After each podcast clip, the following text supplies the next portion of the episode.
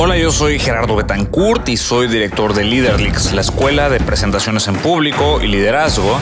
Y en este podcast voy a mostrarte el detrás de las cámaras del trabajo que hacemos con directores de empresas, presidentes de juntas de consejo, líderes de equipo, expertos, médicos, científicos, académicos, consultores, coaches y conferencistas, ayudándolos a cambiar el mundo con el poder de sus ideas. Te doy la bienvenida a mi podcast.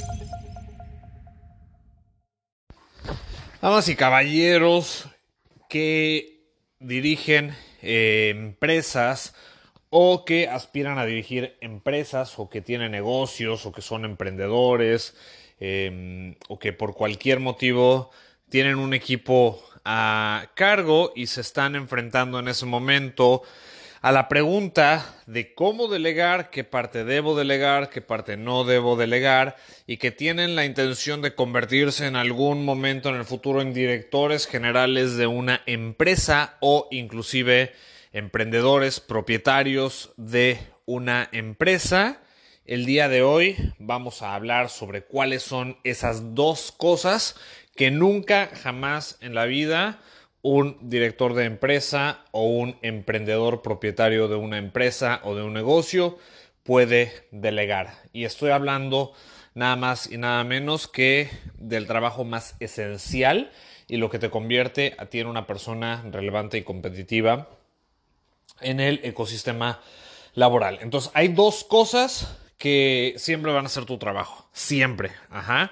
Y mientras más alto vayas en la escalera jerárquica, estos dos trabajos que te voy a decir a continuación se van a convertir cada vez más en tu responsabilidad. Cuando vas empezando, si tú trabajas en una empresa y entras en una posición entry level o tienes una posición operativa, inclusive si es una empresa pequeña y esa posición operativa tiene mucha responsabilidad, al principio tú tienes poca responsabilidad sobre estas dos cosas que son en realidad lo más importante Em, en una empresa o en un negocio, pero a medida que vas subiendo, a medida que vas conquistando logros, es cuando vas convirtiéndote en una persona con más responsabilidades en estos dos sentidos. Entonces, muy bien.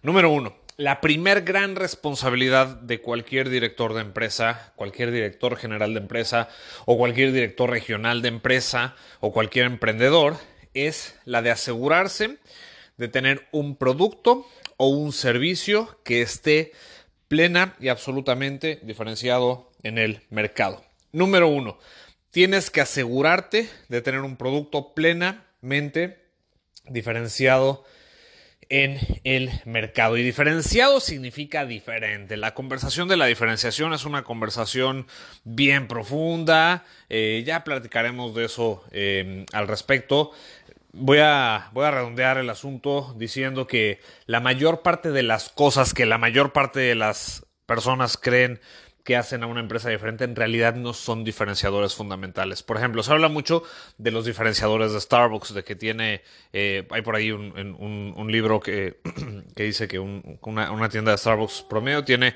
arriba de 300 diferenciadores, eh, hablando de la experiencia incluyendo desde la sirenita que te ponen en el café, el hecho de que te ponen eh, el nombre en el vaso, las alas, la música, ese tipo de cuestiones.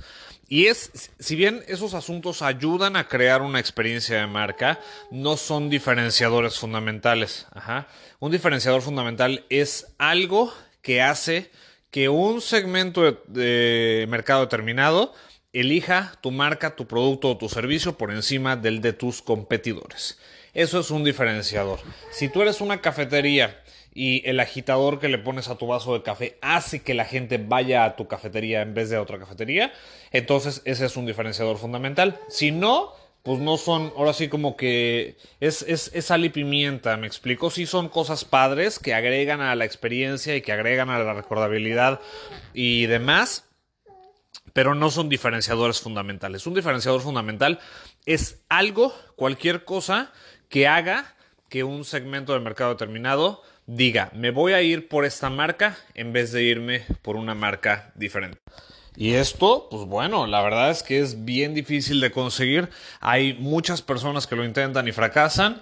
Y ese, esto es, eso es un poco también la conversación de que de que, de que no todo el mundo nació para, para emprender un negocio, porque la realidad es que no todas las personas estamos en posición de tener una ventaja en ese sentido, tener un producto y un servicio realmente y fundamentalmente diferenciado en el mercado es algo suficientemente difícil como para que la mayor parte de la gente que lo intente no lo consiga. Vivimos en un entorno hipercompetido en donde las mentes más brillantes que el dinero puede pagar están todo el tiempo tratando de explotar fuentes de diferenciación. Entonces, eso es lo primero. Si tú eres un director de empresa o un emprendedor y tu producto es fundamentalmente diferente, vamos a decir que tienes el 50% del trabajo ya completo. Número dos, segundo elemento del cual no puedes prescindir y que nunca puedes delegar y que siempre va a ser tu responsabilidad, que es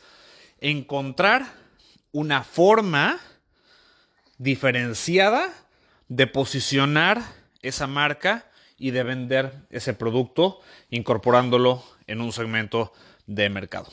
Ajá.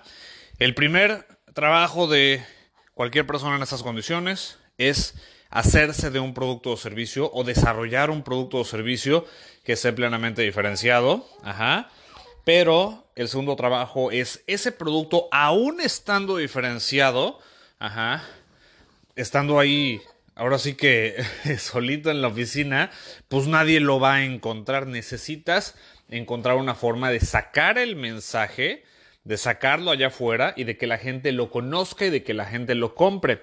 Y encontrar un mecanismo de desplazamiento, un mecanismo de posicionamiento, de marketing y de ventas, que sea único y diferenciado, es el segundo trabajo de cualquier director de empresa. No todos los productos y servicios se venden igual, sí desde luego que hay ciertas fórmulas que en ciertos sentidos funcionan para ciertas eh, empresas. Por ejemplo, eh, si tú eh, trabajas en una empresa que a través de una adquisición se hace de una marca de consumo, pues bueno, hay buenas posibilidades de que la fórmula de los anuncios en televisión en prime time te den cierto nivel eh, de resultados. Pero el hecho de que tengas cierto nivel de resultados no significa que tu negocio sea sustentable en el largo plazo. Y te voy a dar un dato alarmante. Esto es mi experiencia propia.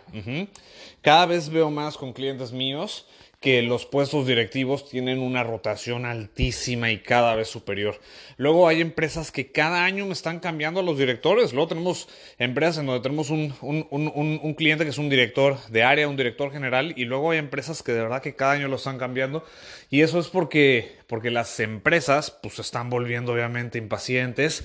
Eh, no están volviendo, siempre ha habido un elemento de, de presión y siempre existe esa competitividad a nivel a nivel consejo para que la empresa siga creciendo, pero cada vez más es la impaciencia desde mi punto de vista y cada vez una, dirección general dura menos a comparación con tiempos anteriores y direcciones de área pasa exactamente lo mismo. Ajá. En gran parte es debido a que muchas de estas direcciones acuden a las medidas tradicionales, que sí nos van a dar un piso de resultados, digamos lo default, pero eso no va a significar que tú le puedas quitar ni siquiera medio punto porcentual a tu competencia. Ajá, entonces, utilizar los canales tradicionales es algo que te paga el cover, ¿ok?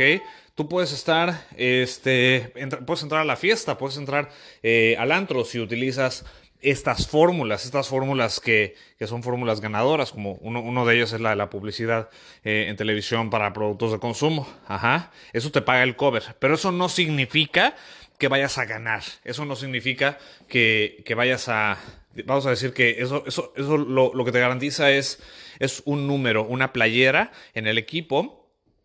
Pero eso no significa ni que te vayan a sacar de la banca, ni mucho menos que vayas a hacer una anotación o que vayas a ganar el partido. Si quieres ganar el partido, lo que necesitas es tener un producto o servicio diferenciado y encontrar una forma diferenciada de ubicar y posicionar este producto en un mercado determinado. Ajá. Entonces, eh, cuando, cuando esta es la, la, conversación de, son, son, estamos aquí en dos, dos, dos conversaciones que se, que se interseccionan. La primera conversación es la conversación de, de, de creación de equipos. Ajá. ¿Cómo le hago para diseñar una serie de procesos en donde las tareas específicas estén delegadas a las personas específicas?